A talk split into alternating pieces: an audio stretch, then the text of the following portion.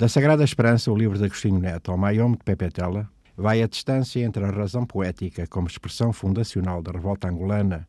que se iniciaria em 1961, à reflexão, já na luta, das perguntas e contradições do caminho que era o presente do combate a acontecer contra o colonialismo português. Este é um universo com protagonistas urbanos e rurais e cabe num conjunto, numa gramática, cujas modulações são da responsabilidade do MPLA, Movimento Popular de Libertação de Angola. Porque há outros movimentos, outros protagonistas, aglutinações e antinomias, conflitos étnicos, ideológicos e de assunção de identidades, onde a pele é a primeira das cicatrizes no corpo multímodo em movimento. A história do nacionalismo no país de Mário Pinto Andrade é complexa e não cabe nesta crónica que se escreve e lê para dar notícia da obra da escritora e antropóloga portuguesa Margarida Paredes e que acaba de ser publicada em Lisboa. Combater duas vezes, Mulheres na Luta Armada em Angola, é uma tese de doutoramento que se lê como uma narrativa, integrante de trabalho de campo, um olhar que se desdobra para além do enquadramento teórico a que obedece e com a particularidade de incluir, de algum modo, a investigadora, a cientista social, como parte integrante do objeto de estudo.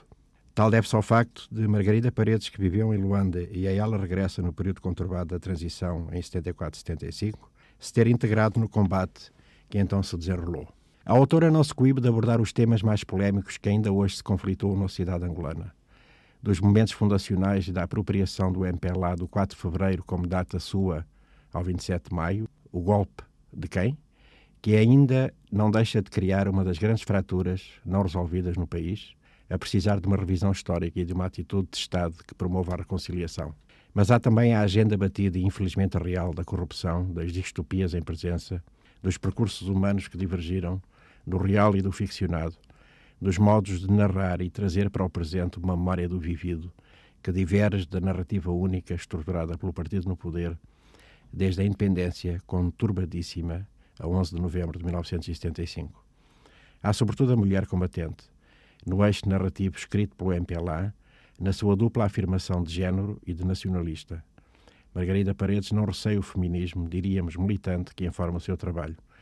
Concordo-se ou não com algumas das posições da autora,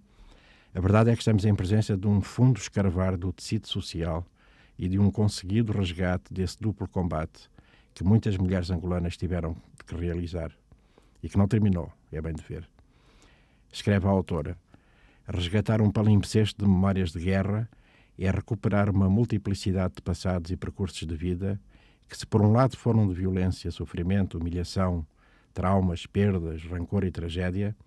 também foram de resistência, luta, criatividade, inovação, superação, paixão, amor, solidariedade e esperança. Pode dizer-se que em tudo o que é ação humana o erro mudou, que as mais lídimas intenções e sonhos tiveram a sua cintilação e continuam a emitir os seus sinais, e que este livro é um dos contributos importantes para se começarem a desvelar as muitas partes escondidas, o recalcado, este trazer o passado para melhor perceber o presente, com as mulheres à boca de cena.